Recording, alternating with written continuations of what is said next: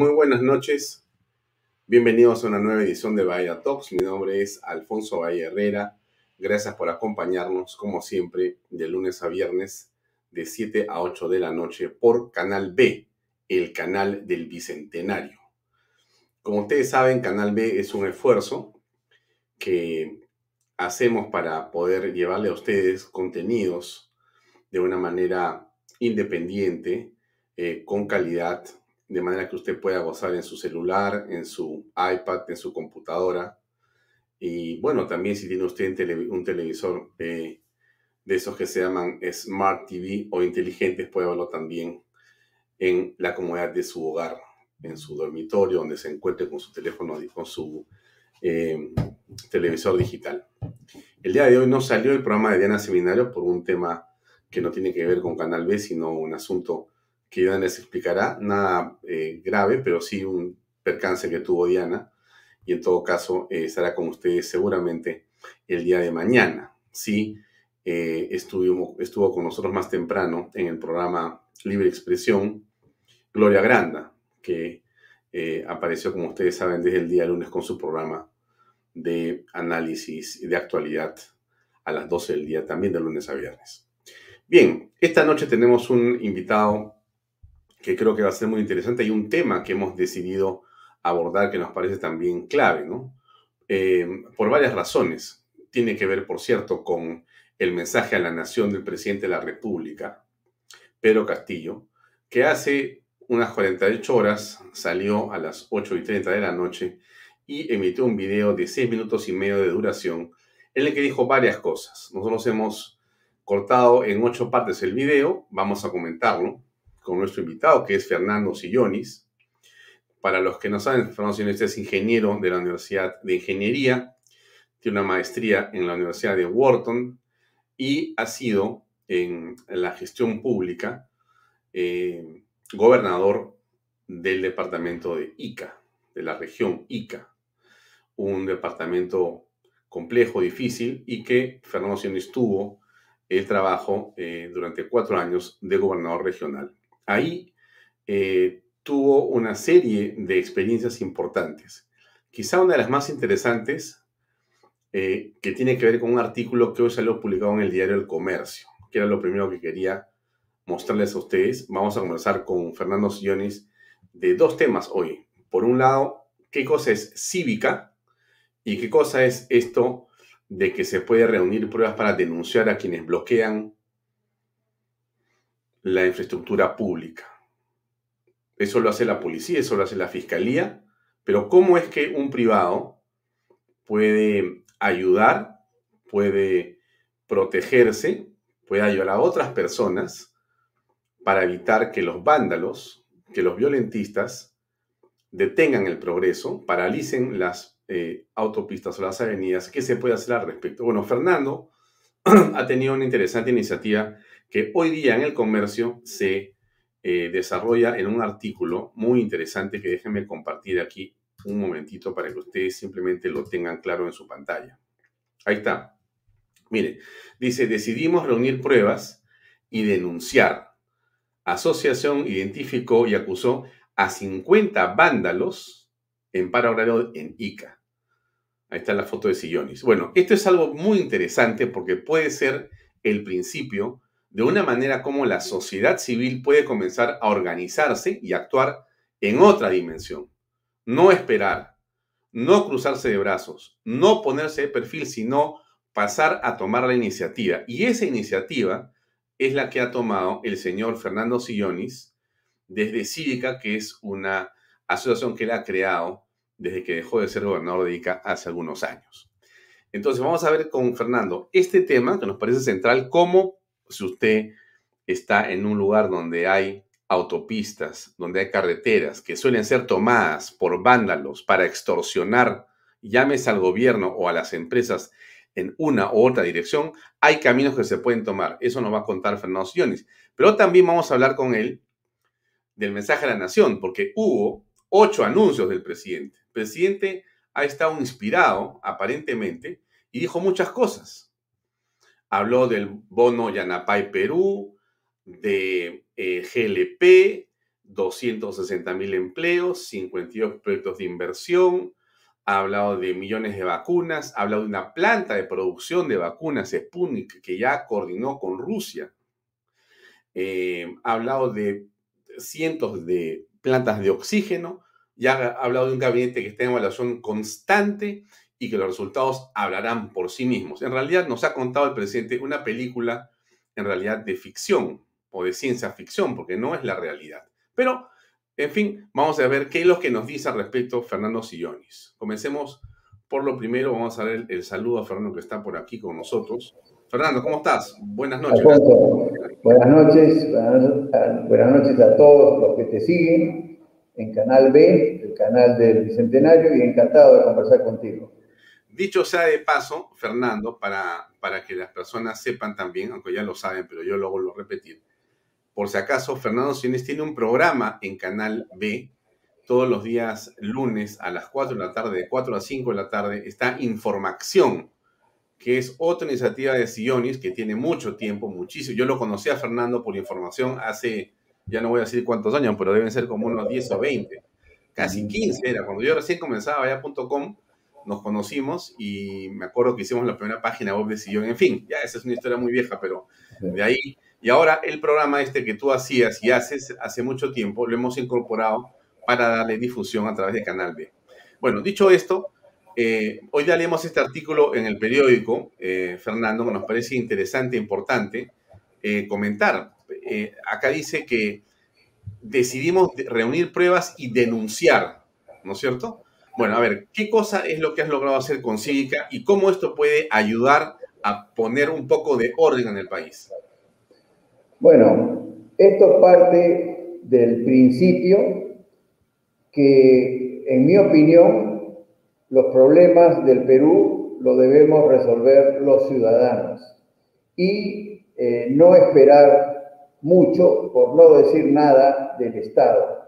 El Estado peruano se ha ido degradando a través de las últimas décadas y hoy día es un Estado fallido. ¿no? Eh, gobernar es dirigir con autoridad.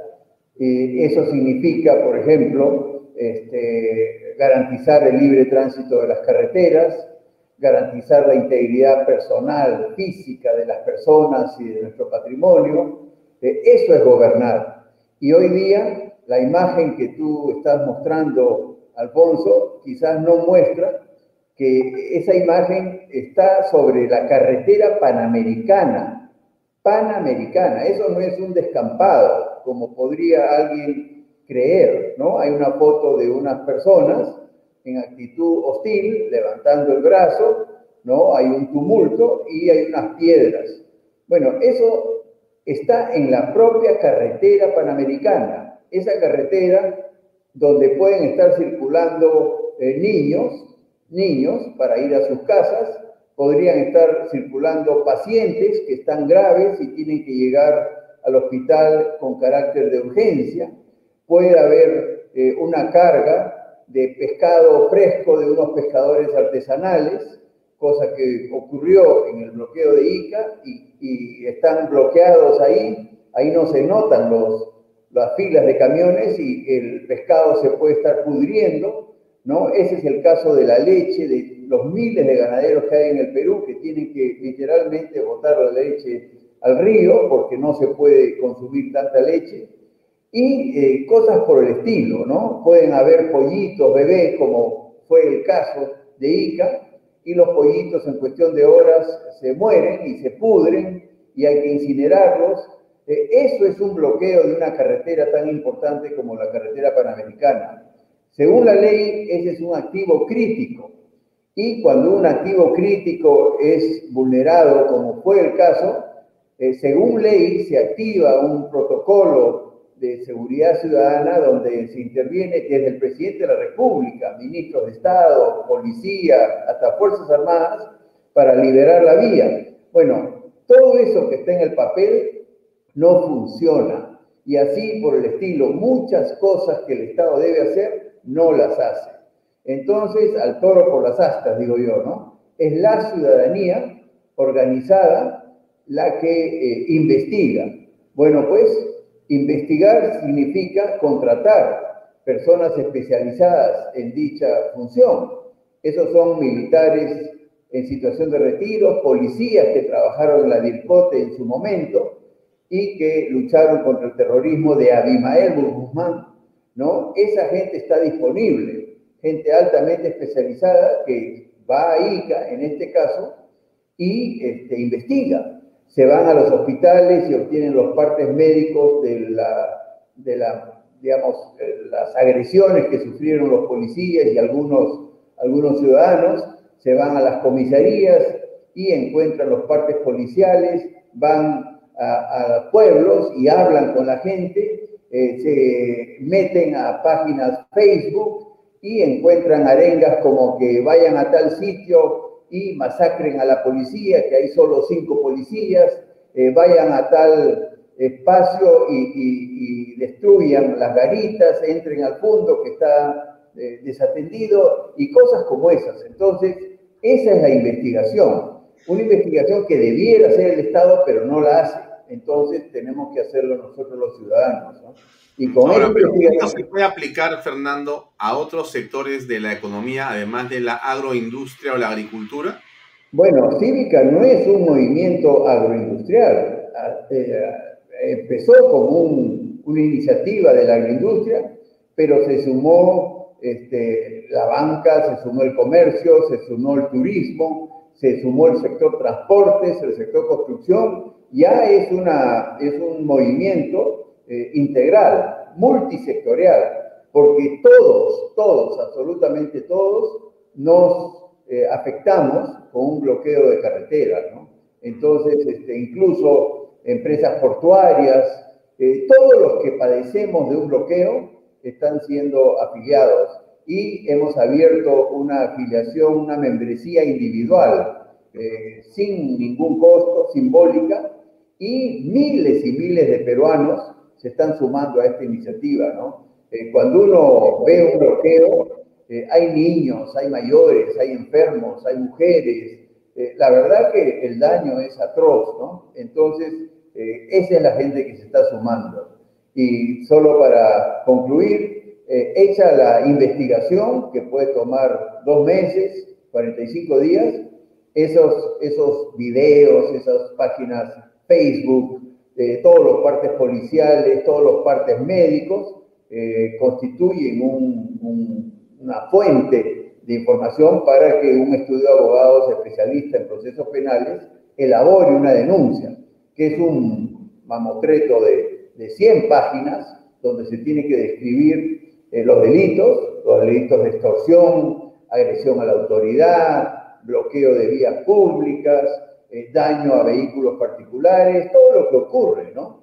Y se identifican a los vándalos, ¿no? Con nombre y apellido, Este, César Nureña Osorio, que sigue este programa, nos escribe para comentar, dice, los bloqueos de carreteras están prohibidos por la ley. Lamentablemente, las democracias bobas no aplican y sancionan por intereses ideológicos o por otras razones. Bueno, esa es la realidad. Entonces hay que protegerse. Entonces el ciudadano puede coger su cámara y puede efectivamente grabar, fotografiar y después ir a Cívica para identificar y lograr que ese proceso termine en una fiscalía y en una, y en una detención policial eventualmente. Así es, y el compromiso de Cívica es monitorear el proceso penal hasta la sentencia. Si no fuese por nosotros, yo jamás he denunciado a ningún vándalo por ningún bloqueo, a pesar de yo haber caído en la trampa del bloqueo, porque individualmente es materialmente imposible pues, comprarse el pleito, ¿no? Pero Cívica es una asociación, ¿no?, que tiene a personal dedicado exclusivamente para ello. Entonces, ahora lo que queremos es que cualquier peruano o ciudadano de cualquier parte del mundo que eh, caiga en la trampa de un bloqueo ilegal, como dice el televidente, ¿no? el seguidor, eh, entra a cívica.pe, cuelga el video y nos describe, nos, nos contacta y nosotros acumulamos esa prueba para formular la denuncia del caso, ¿no? Lo ideal es eh, que salga pues la, cara, ¿no? el rostro del vándalo y nosotros veremos la manera de identificarlo, ¿no? Porque tampoco se puede denunciar a quien resulte responsable sin pruebas, ¿no? Entonces el video, la foto, el, WhatsApp, ¿no? El, Facebook, el correo electrónico, todos esos son pruebas muy importantes para la denuncia. Ya, ahora, esto tiene un costo, eh, Fernando, porque tú tienes un aparato de gente trabajando ahí, ¿o cómo funciona en realidad? Sí, es un, pero no es para la persona que ha quedado atrapada en el bloqueo, ¿no? Es, es una membresía de una serie de empresas, ya son cerca de 40 empresas y todas las semanas se integran más empresas que financian este esfuerzo. Los ciudadanos no pagan nada. ¿cómo, ¿Cómo la gente puede contactarse? ¿Por la página web de Cívica? Cívica.pe, ahí está facilísimo. Ahí están, por supuesto, los datos de contacto, pero también están cómo denunciar eh, no solo actos vandálicos, también actos de corrupción en el Estado, incluso actos de corrupción en la sociedad civil, ¿no? que también ocurren. Sí, es una, es una página web que nosotros la hemos eh, creado eh, para que haga las veces de una defensoría ciudadana. ¿no? Repito, el Estado no nos está amparando, esa es la realidad. En realidad desde hace décadas, pero cada día es peor. En consecuencia, sí, lo que nosotros queremos es este, servir a la ciudadanía eh, a través de Cívica. Ya, ahí está la página web por si acaso. Eh, los que quieran, ahí está, eh, nos la pone Marilu Naranjo, gracias por la ayuda. Muchas gracias. Cívica.pe. Cívica.pe, ahí está la página a la que se refiere Fernando Sillonis y que puede ser útil para todos los efectos. Bien, bueno, dicho esto, pasamos a conversar de lo segundo, que era la razón por la que queríamos escuchar tus comentarios. Sobre todo porque tienes una experiencia que es la experiencia de ICA, pero ahí en ICA tú has logrado a lo que has comentado en otros programas, pero vale la pena volver a traer para volver sobre eso, que es cómo desde servir tú puedes acceder a un grupo de profesionales calificados en ternas para escoger aquello, aquellos que puedan ser útiles según la función y el plan de trabajo que tú que puedes realizar como autoridad. O sea que no es necesariamente cierto, Fernando, te pregunto, que uno llega al poder y tiene que llegar con 300 funcionarios y con sus amigotes, que uno puede perfectamente llegar y escoger de lo que ya existe en el grupo de funcionarios públicos. ¿Esto es así para comenzar la conversación? ¿Sí? Mira, servir, la Autoridad Nacional del Servicio Civil, servir, eh, es una institución estupenda a la que muy pocas autoridades le hacen caso, precisamente porque son corruptas las autoridades, ¿no? Eh, cuando uno no es corrupto y requiere de talento, meritocracia, profesionalismo e integridad, recurre a servir. Servir tiene una escuela de formación profesional para el servicio público eh, a la altura de las mejores universidades del Perú. Y el caso mío eh, fue para, eh, digamos, hacer la revolución de la salud en ICA, ¿no? En ICA, cuando nosotros accedimos al gobierno regional en el 2015, los hospitales eran tan precarios como todos los hospitales públicos del Perú. Las colas de amanecida, y el maltrato cruel a los pacientes era la característica de los hospitales de ICA y yo sin saber nada de salud pública, este, pero sí sé lo que es eh, crueldad humana, eh, malestar, maltrato y, ese tipo de, cosas, eh, descubrí que las colas se daban no por falta de profesionales o equipos, sino porque los malos médicos, algunos malos médicos, no todos, abandonaban los hospitales en horario de trabajo. Eso sigue pasando en todos los hospitales del Perú. Sin embargo, eh, ya recurrí a servir, cambiamos a las direcciones más los gerentes de personal, de administración, de logística, etcétera, y eh, corregimos eso con ayuda de tecnología que lo dominaban estos gerentes públicos estupendos, ninguno de los cuales era amigo personal mío, ninguno de los cuales era militante de ningún partido político, simplemente profesionales, ¿no? Y ellos hicieron la revolución de la salud. como hicimos también la revolución eh, de la Dirección de Transportes, donde eliminamos la mafia de los brevetes, al mismo estilo de los dinámicos del centro, ¿no? Eso había en ICA y dejó de haberlos con estos gerentes estupendos, la mayoría de los cuales vinieron de servir, ¿no? Entonces, a mí me, me llama mucho la atención cuando un alcalde, un gobernador, incluso un ministro, no recurre a servir, a servir, que es el caso actual de este gobierno, y más bien recurre a unos prontuariados eh, impresentables, ¿no? Este, todos estos puestos que están llamando la atención y llamando a escándalo podrían perfectamente haber sido ocupados por gerentes públicos de servir, obviamente gente que eh, desconocía para los ministros, pero gente muy profesional que hubiera servido mucho mejor a la ciudadanía. Pero no, una vez más, como suele ocurrir con muchos alcaldes y gobernadores, los ministros de este gobierno, seguramente soportados por el propio presidente Castillo, están recurriendo a los amigotes. Eh, eso se llama clientelismo político y ese es el camino más seguro al maltrato y a la corrupción. Estamos en pésimo camino, en mi opinión.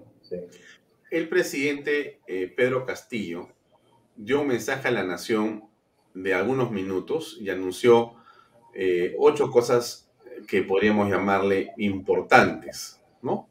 Y por eso quería comentarlas contigo en tu experiencia pública. Comencemos con la primera. Déjame poner el video con el que vamos a iniciar esto. Son ocho videos, cada video dura más o menos 20 segundos. Y es bueno que usted lo escuche, amigo, para que recuerde lo que fue el presidente y después comentemos con Fernando Sillonis, bueno, qué es lo que se puede hacer respecto de aquello que el presidente ha señalado. El primero tiene que ver con Yanapay, Perú. Es decir, no hay trabajo, no hay reactivación económica y lo que el presidente dice es, tenemos un bono, pero ya no va a ser por familia, somos más generosos, vamos a darlo por persona adulta.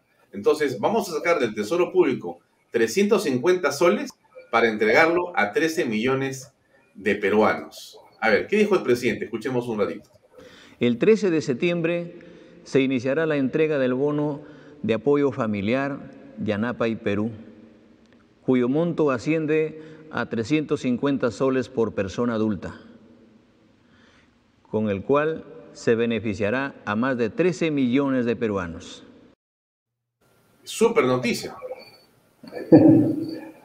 Alfonso, la gente está sin trabajo, ¿no? Eso lo reconoce hasta el propio presidente. La reactivación no se logra con bonos, la reactivación se logra con empleos estables y ojalá de calidad. Un bono de 350 soles es efímero, ¿no? Ese, ese oxígeno se va a agotar en una semana. Esto no reactiva, esto no resuelve y son 5 mil millones de soles que se le quita a algún sector. Eso no lo dice el presidente. La verdad que ese estilo de gobernar con bonos, con bonos, es lo más contraproducente que puede haber en materia económica, ¿no? Este, el, presidente no sabe, no sabe gobernar, no está calificado para gobernar y eh, él se está confundiendo, está engañando a, la gente que pudiera eh, caer en la trampa pero esto no reactiva absolutamente nada, ¿no? Lo que la gente necesita es empleo y no ha, no ha dictado ninguna medida que fomente el empleo sostenible y de calidad, porque solo puede lograrse aquello a través de la inversión privada. Eh, lamentablemente, el gobierno cree que puede eh, corregir la dramática situación económica de las personas con un bono y el fracaso va a ser estrepitoso. El segundo tema que el presidente comenta es este asunto de eh, el GLP, ¿no es cierto? El gas licuado, que él dice, mira, el precio está subiendo, pero nosotros podemos controlar este precio. Podemos poner el GLP en el fondo de estabilización y con eso queda el tema resuelto. ¿Es así? Vamos a escuchar qué dijo primero y después comentamos. A ver, ¿dijo sí el presidente o dijo otra cosa? El GLP al Fondo de Estabilización de Precios de, Combustible para disminuir los precios. Brillante. A ver, ¿es así? lamento, lamento, voy a parecer muy negativo el día de hoy, pero es que quisiera encontrar algo positivo en el mensaje y no lo hay en, ningún aspecto, ¿no? Este, ya han pasado dos días del, anuncio y no ha bajado, ¿no es verdad? El GLP no ha bajado. Eh, y lo han dicho expertos mucho mejor calificados que yo. Eh, los más pobres del Perú no usan GLP, ¿no? Usan leña y otros combustibles, ¿no? Este, y bajar el precio del GLP eh, nos va a favorecer a ti, a mí y a millones de peruanos que no merecemos un subsidio, porque esto es un subsidio en buena cuenta de parte del Estado. Está mal, es como bajar el precio de la gasolina, ¿no? Bajar el precio de la gasolina o bajar el precio del GLP, que es exactamente lo mismo, favorece a ricos y pobres. Y no estamos para favorecer a pudientes. Aquí lo que se trata es de generar empleo y nuevamente me parece que se está yendo por las ramas. Lamento decirlo, pero eh, me has adelantado las preguntas que vamos a abordar esta noche y, lo lamento, repito, no hay nada rescatable, no hay nada positivo en el mensaje presidencial, no hay nada, pero sigamos con las preguntas. Ya, pero, pero no, el presidente dice otra cosa, dice que más bien este, él va a transferir 300 millones de soles para el Ministerio de Trabajo y va a generar empleo temporal a través de un programa Trabaja Perú. O sea, va a haber empleo, va, chamba temporal, dice. 260 mil empleos en todo el Perú. Tú estás diciendo, necesitamos más trabajo. Ahí está. 260 mil empleos para todos los peruanos. Escuchemos, ¿ah? Escuchemos. La transferencia de 299 millones de soles de los 700 millones que se tiene programado para iniciar la creación de 260 mil empleos a lo largo y ancho de todo el país. Perfecto. Mire, existe, existe ese programa en el Estado peruano y es inoperante. Eh, para transferir un centavo a cualquier municipalidad, los burócratas van a pedir un acuerdo marco, que se van a demorar tres meses para redactar y firmar el acuerdo marco entre el Ministerio de Trabajo y la municipalidad distrital que corresponda. Después van a pedir un convenio específico. Se va a pasar un año y no van a haber transferido nada. Eh, lo que pasó en Piura es una muestra de ello. El presidente llevó un cheque de cartón por 19 millones de soles durante el sismo que ocurrió hace más o menos un mes en Piura y no ha desembolsado un céntimo, lo están diciendo los propios alcaldes piuranos. Eh, los peruanos ya tenemos que eh, aprender los discursos de los políticos, eh, ver para creer. no va a funcionar, repito, la burocracia, los procedimientos y nuevamente, ¿a quién le quita esos 260 millones? Tampoco lo dice. Lo lamento, pero este, no funcionan estas cosas, ¿no? Y no se genera trabajo permanente ni de calidad con este tipo de acciones. Mira, hay un cuarto punto que toca el presidente para darte la contra y dice, vamos a eh, llevar adelante y acelerar 52 proyectos de inversión que implican una inversión, vaga la redundancia, de 114 mil millones de soles. Un récord, ¿ah? y con esto se va a reactivar la economía nacional. Son eh, proyectos en materia de salud, educación, o sea, realmente está metiendo el acelerador a fondo el presidente. A ver, vamos a ver si es verdad. Vamos a escuchar al presidente un ratito. Daremos un impulso decidido a la aceleración de los 52 proyectos de inversión equivalente a 114 mil millones de soles, así como a otros proyectos en materia de salud y educación principalmente? Perfecto. Se ha, referido al Plan Nacional de Infraestructura, que es un papel que existe, que ha circulado desde el tiempo del presidente Vizcarra, del, del cual no se ha movido absolutamente nada.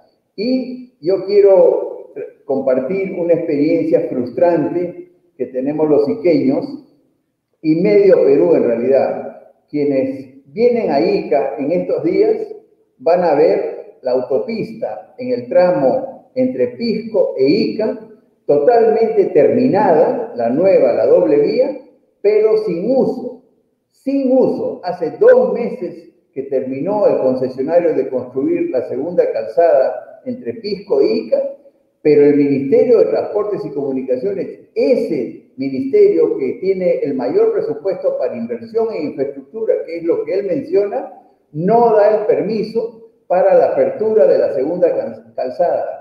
En consecuencia, la congestión que tenemos que padecer los que vamos a Ica, Arequipa, Moquegua, Cusco, Madre de Dios, Puno, Apurímac, es atroz. Y todo porque el Ministerio de Transportes y Comunicaciones no es capaz de otorgar el permiso de apertura, ¿no? De puesta en uso de la segunda calzada. Si no son capaces de abrir una carretera que ya está lista, ¿no? Pero por cuestiones burocráticas, indolencia, seguramente corrupción también, no van a abrir, ¿cómo, cómo se nos puede ocurrir que van a desatar el nudo para cincuenta y tantos proyectos por más de 100 mil millones de soles? La verdad que eh, por tus hechos te conoceréis, ¿no? Este gobierno está en nada, está en blanco, ¿no? Está trabado, no hace absolutamente nada y no deja hacer absolutamente nada. No le creo nada de lo que está anunciando en materia de inversión pública, porque ni siquiera es capaz de permitir el uso de la segunda calzada del tramo Pisco-Ica de la carretera panamericana. Bueno, de repente, Fernando, eres incrédulo, pero fíjate, ¿ah? pero fíjate, eh, en el tema sanitario, el presidente ha hecho un anuncio importante, ¿no? Él dice, eh, sin vacunas no hay reactivación económica. Bueno, esa es una frase pues brillante, ¿no? Sin vacunas, no creo que ahí nadie está en desacuerdo. Y, dice que va a traer eh, varios millones de vacunas que ya en la primera dosis se han vacunado 11, en la segunda 8. Hace un juego de números ahí para explicar que en el tema de vacunación me parece que ha heredado una gestión supuestamente eficiente de Sagasti que también heredó una gestión eficiente de Vizcarro. O sea que digamos que todo está bien en el sector de eh, sanitario y en la lucha contra el COVID, pero vamos a ver qué dice exactamente y lo comentamos. Sin vacunación no habrá reactivación económica plena. Por ello, estamos adelantando la llegada de vacunas contra la COVID-19 y estamos logrando el incremento del número de dosis de los laboratorios Pfizer y Sinopharm. Solo en agosto se han aplicado más de 5 millones de dosis, llegando a 11 millones de primeras dosis aplicadas. Respecto a la segunda dosis, se ha aplicado más de 8 millones de dosis. Es decir, podemos decirle al país que a la fecha se han aplicado más de 19 millones de vacunas. Hemos avanzado con vacunar al grupo etario de 30 años y en algunas regiones a mayores de 18 años de edad. Para septiembre tenemos programado el arribo de más de 12 millones de dosis con esto esperamos cumplir la meta de vacunar con dos dosis al 50% de la población objetivo aproximadamente. Súper bueno. Todos son palabras, sin embargo, este, el periodista eh, Christian Schutwalker, que se ha eh, propuesto monitorear el ritmo de vacunación desde que se inició. Eh, él sostiene, y con cifras absolutamente objetivas, que hemos caído en el ritmo de vacunación. Se llegó al final del gobierno de Sagasti a 200.000 vacunaciones diarias y ahora está en menos de 150.000 vacunaciones diarias. O sea, ha caído, ¿no? Ha caído el ritmo de vacunaciones. En consecuencia, nuevamente son palabras. Y eh, es Eso no quiere decir que lo de Sagasti estaba bien. Eh, también eh, yo tengo cifras de que Perú es uno de los países que menos vacunaciones ha tenido con respecto a su población a nivel mundial. Eh, nosotros estamos en veintitantos por ciento de la población con segunda dosis y somos de los últimos en el planeta, ¿no? Muchos países, Chile en, Sudamérica lidera con más del 70%, pero casi todo el mundo eh, nos lleva a la delantera en materia de vacunación. No, el tratamiento de la, de la pandemia, en el caso peruano, ha sido el peor del mundo y eso ya no es responsabilidad exclusiva de este gobierno, esto viene desde Vizcarra, ¿no? Pero el peor del mundo en materia de daño eh, sanitario, muertes por millón de habitantes, ¿no? Y eh, en materia de daño económico, o sea, caída del PBI. Eh, no, no hablemos de, de, la pandemia en el Perú porque realmente salimos muy mal parados. Lo que está hablando son palabras para gente que no tiene, digamos, el rigor analítico como para verificar que el manejo es pésimo, ¿no? Y nuevamente, no es solo de este gobierno, aunque este gobierno ha empeorado el proceso de vacunación heredado de Sagasti, que a su vez venía muy rezagado con respecto al resto del mundo, ¿no? Entonces, no me hagan hablar bien del, del manejo de la pandemia en el Perú, que ha sido el peor a nivel mundial. Pero el presidente va todavía más allá. El presidente ha hecho lo siguiente, él le ha dicho, no solamente vamos a vacunar al 50% antes que acabe el año, o creo que en este mes o el siguiente, sino vamos a instalar una planta de producción de vacunas anti-COVID, una planta rusa que se llama del Sputnik 5. Es una cosa que creo que no hay en América Latina, creo que en Argentina, no sé dónde, pero o sea, vamos a ser pioneros en, el, en América Latina en este tema. Ya hay un convenio, una negociación entre el gobierno peruano y el gobierno ruso, o sea, están a mil por hora. Eso, eso no lo hemos visto, pero para que no digan que estoy inventando, está efectivamente lo que ha hecho el presidente. Escuchemos. Que producto de las negociaciones entre el gobierno peruano y el gobierno ruso, se han coordinado la instalación de una planta de producción de la vacuna Sputnik en el país. Hay que tener más fe en Castillo. no, eh, no ha puesto cuando dijo que más adelante el ministro, de Salud iba a dar más detalles al respecto. Y al día siguiente el ministro Ceballos eh, dio los detalles, ¿no? Que estimaba que en el año 2023, ¿no? Estamos en 2021, en el 2023 estaría operativa la, la planta de fabricación de vacunas. Eso quiere decir, ¿no? Que no va a haber planta de fabricación de vacunas, conociendo al Estado peruano. Acuérdate, él dijo en el discurso del 28 de julio que iba a ser el tren Grau y el tren Inca, dos trenes paralelos de norte a sur, de Ecuador a Chile, ¿no? Y de Ecuador a Bolivia. Eh, ya, por supuesto, no habla de eso, ¿no? Porque como en su sano juicio va a repetir algo que no lo va a hacer. Esto es otro tren, Alfonso. La planta de fabricación de vacunas Sputnik es tan gaseosa como los trenes Grau e Inca que nunca se van a realizar, en mi opinión. Bueno, pero a ver, el presidente ha hecho algo tengo que anunciar porque van 40 días y me estoy quedando porque no sé contar. Entonces, él ha contado, ha dicho, acá veo 23 plantas de oxígenos ha dicho, 23 plantas de oxígeno, alcanzando 336 plantas de oxígeno medicina. Es un récord prácticamente, que no sé a qué hora lo ha hecho, pero en 40 días dice que este es un logro de él, porque lo anuncia, ¿no? A ver, ¿es verdad eso o no? Quiero escucharlo. No, estos son Hemos plantas. logrado implementar 23 plantas de oxígeno adicionales en los establecimientos de salud, alcanzando un total de 336 plantas de oxígeno medicinal. Pues, repito, eh, eh, no hablemos bien del manejo de la pandemia. El Estado peruano, y ahí sí, valgan verdades, no necesariamente este gobierno nuevo, ¿no? pero desde Vizcarra y Sagasti incluido, rechazaron, rechazaron ofrecimientos de plantas de oxígeno de parte de empresas mineras, de parte de empresas agroexportadoras y otro tipo de aportes privados. Eh, incluso, incluso este, la vacunación eh, solo la hace el Estado. Esa es otra crítica que yo le tengo.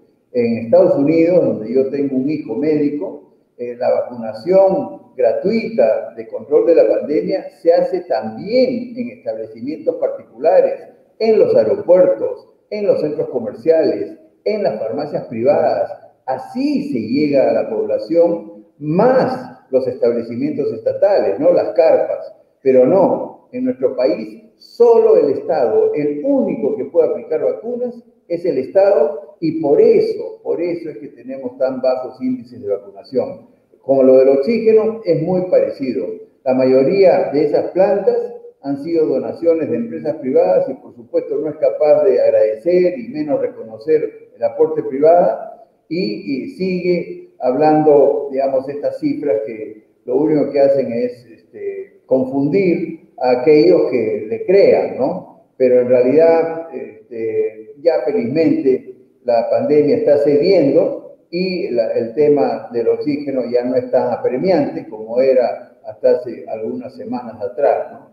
Pero nuevamente, todo ha sido esfuerzo privado, la mayoría, ¿no? Pero repito, eh, este gobierno este, no es el causante de este pésimo manejo de la pandemia. Esto viene desde Vizcarra, que, realmente eh, hizo todo mal en materia de, control epidemiológico, ¿no? Pero fue seguido por Sagasti y este eh, no, no, ha corregido para nada el, manejo de la pandemia.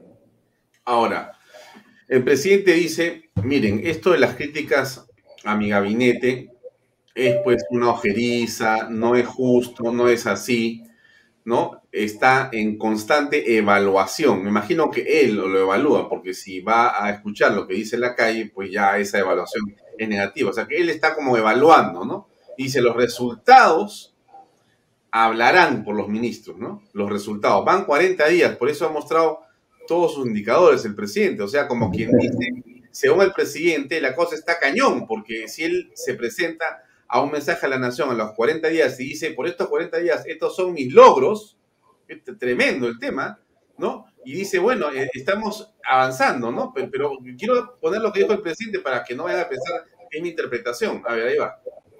Mi gabinete está en constante evaluación todos los servidores públicos tienen el deber de trabajar arduamente y de manera transparente. Sus resultados hablarán por ellos. Tengo la convicción que con la voluntad de Dios y el trabajo unido de todos los peruanos lograremos el progreso de nuestra nación. Así se presidente. Se disparó el dólar, ese es un resultado, ¿no? Subió el gas, los combustibles, ese es otro resultado. Subieron los alimentos, es otro resultado. El Perú acaba de merecer, después de veintitantos años de mejora, la primera degradación de su calificación de riesgo. Eso estoy seguro que él no lo entiende, pero es una pésima noticia. Es una pésima noticia que un país sufra una degradación de su grado de riesgo financiero. Eso quiere decir que va a ser más costoso obtener financiamiento y va a ser más difícil eh, convencer a inversionistas, no solo extranjeros, sino también privados, de invertir en el Perú para generar empleo. Esos son los logros. La economía está entrando en recesión económica. Eso lo dicen los analistas.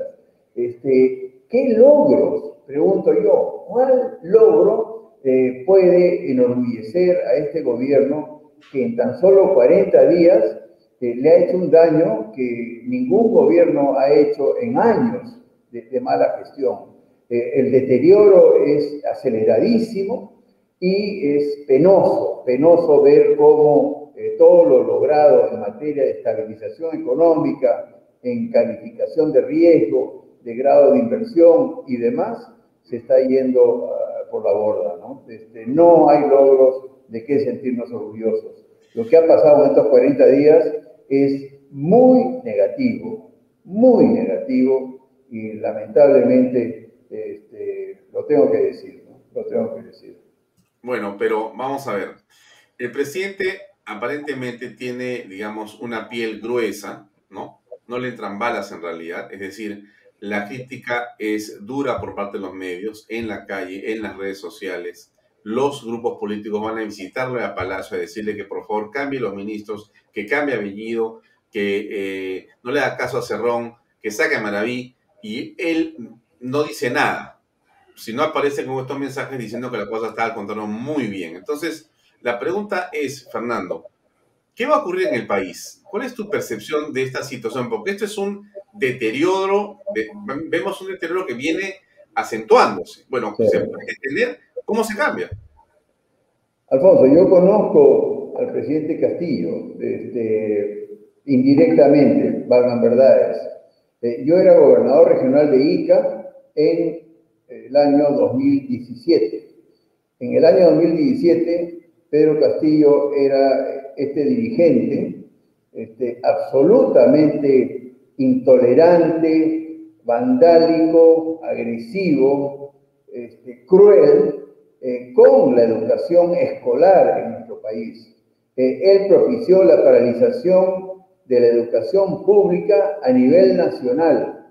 Este, arrancó en el mes de junio del 2017 y ordenó eh, actos vandálicos en desmedro de los aeropuertos de Cusco, de Puno, de Arequipa y el de, de Jauja, en Huancayo.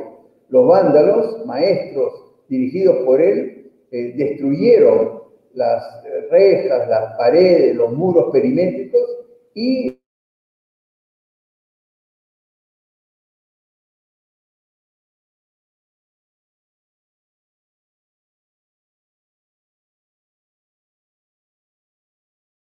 destruyó vías férreas en el Cusco. Eso hizo Pedro Castillo. Eh, yo estaba en Ica cuando él ordenaba todo esto. En Ica no pararon los maestros, eh, como, sí pararon en, en Cusco y en otras regiones del país. Y al ver que no paraban los maestros de Ica, Castillo mandó una turba de vándalos a ingresar violentamente a las escuelas, poniendo en riesgo la integridad de los niños que estaban eh, tomando clases. En Ica la huelga duró 20 días, los últimos 20 días, solo porque Castillo mandó a los vándalos. En consecuencia, digo esto para que se entienda eh, qué mochila trae el presidente Castillo. Es un eh, dirigente intolerante, súper violento, no dialoga con nadie, no escucha, es muy, muy agresivo, ¿no? En consecuencia, en mi opinión, él no está calificado para gobernar. Él lo que sí sabe hacer es lanzar piedras, bloquear carreteras, levantar el puño, destruir infraestructura y vehículos particulares. Eso sí sabe hacer, pero él no sabe dirigir, él no sabe gobernar, él no sabe dialogar, ¿no? Él se pinta manso, pero no, es, un violentista, ¿no? En consecuencia, eh, él está al mando del país. Eh, yo quiero ser absolutamente franco, ¿no? Yo creo que no tiene la capacidad moral para gobernar el país.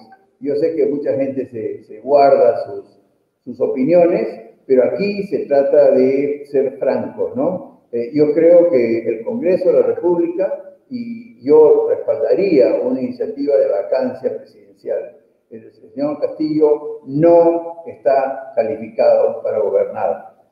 Lo digo por lo que estamos viendo y con mayor razón por lo que me tocó vivir en Ica, cuando él era este dirigente violentista que este, literalmente malogró el año escolar para un millón y medio de jóvenes y niños que no merecían eh, tal trato de parte de sus maestros.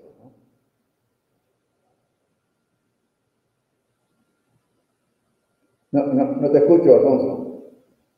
Perdón, está planteado tu, pensamiento. Tú dices, yo estaría de acuerdo con que el Congreso iniciara eh, los eh, trámites y las conversaciones para de manera constitucional iniciar una vacancia presidencial y buscar los 87 votos. De acuerdo. La pregunta, Por incapacidad moral, o sea, de acuerdo a la, ley. La, pregunta es, ese escenario, Fernando, ¿a dónde nos va a llevar? ¿A dónde nos va a conducir según tú? Porque, porque nos va a llevar a una Dina Boluarte.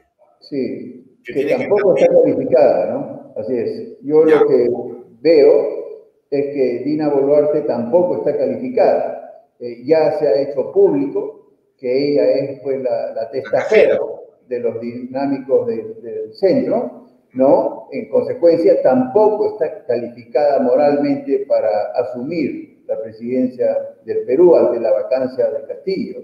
Entonces, sí, el escenario es que eh, ella también sea vacada y asuma la presidenta del Congreso para convocar a elecciones generales en, en seis meses plazo, ¿no? Me parece que ese es la, el, escenario dramático que tenemos por delante.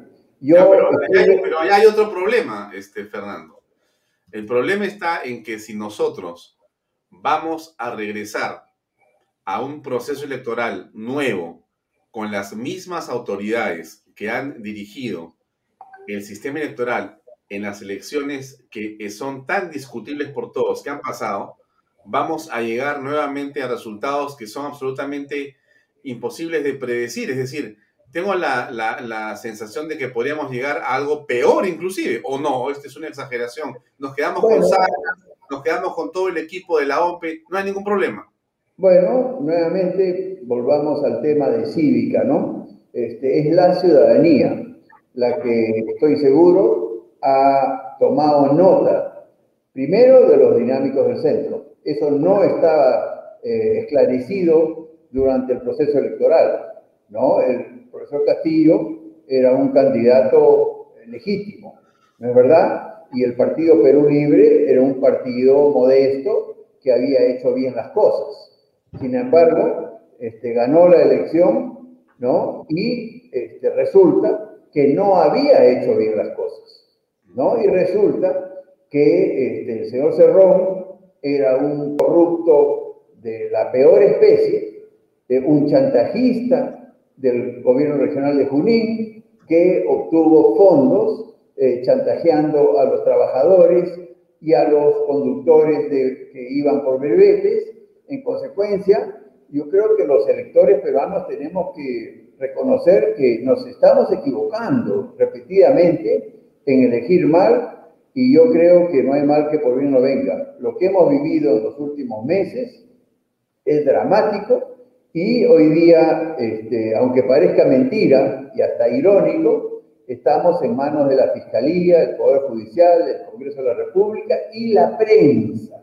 La prensa eh, que está jugando un rol interesante, ¿no? Yo creo que la prensa, eh, cierta prensa, porque siempre hay excepciones, jugó un rol pernicioso, pernicioso en el pasado, ¿no? Al este, literalmente ensalzar la figura de, un partido delincuencial como fue Perú Libre y como es Perú Libre. Pero hoy día me parece que este, nos ha reventado en la cara, ¿no? Todos los escándalos de corrupción y este, son muchas instituciones. Repito, eh, la Fiscalía, el Poder Judicial, eh, el Congreso de la República, eh, la prensa y le agrego la ciudadanía. A mí me parece que no se va a repetir un caso tan descarado como una autoridad electoral, y lo digo por conocimiento propio, ¿no? que, digamos, elimine candidaturas como la mía, modestia aparte, y muchas otras Increíble que el APRA no haya participado en las elecciones, increíble que la lista del PPC al Congreso haya sido excluida, incluible que, eh, eh, que Francisco Díaz Canseco de Perú Nación haya sido excluido, una persona correcta. Eh, no, no, no.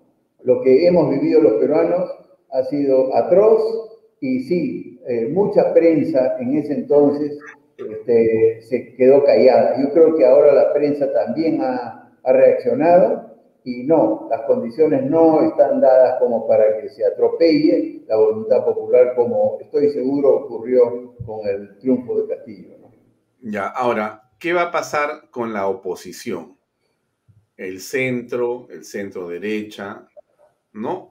Tienes varios partidos políticos, varios ex candidatos presidenciales que están reclamando o están eh, articulando eh, su poder y su influencia para beneficio de sus propias agrupaciones y seguramente de ellos.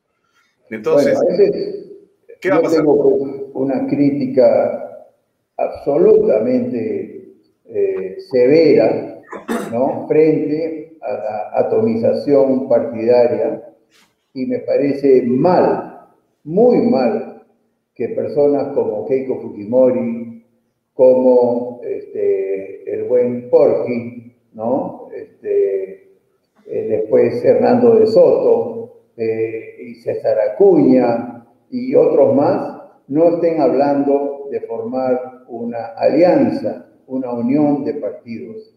Me parece pésimo, al igual que la atomización de la izquierda, ¿no? Eh, los peruanos, los electores peruanos, no merecemos ir a elecciones para escoger uno de 20 candidatos. Eso es un insulto, eso es una ofensa a la ciudadanía. Eh, todas las elecciones del mundo, uno tiene dos o tres candidatos y punto, ¿no?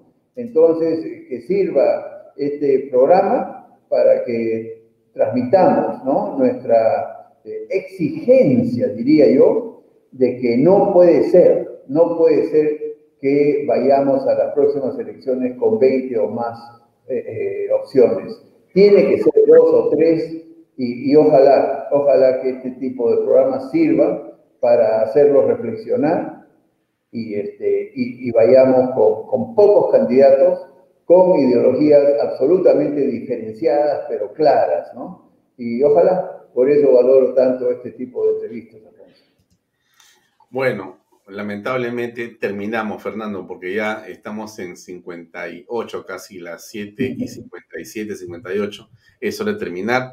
Te agradezco por tu tiempo. Ha sido interesante escuchar cuál es tu pensamiento sobre este discurso del presidente de la República, tan comentado por alguna prensa oficialista como acciones y como resultados de 40 días, que creo que son de terror para la mayoría de peruanos, lamentablemente. Gracias, Fernando, por tu tiempo.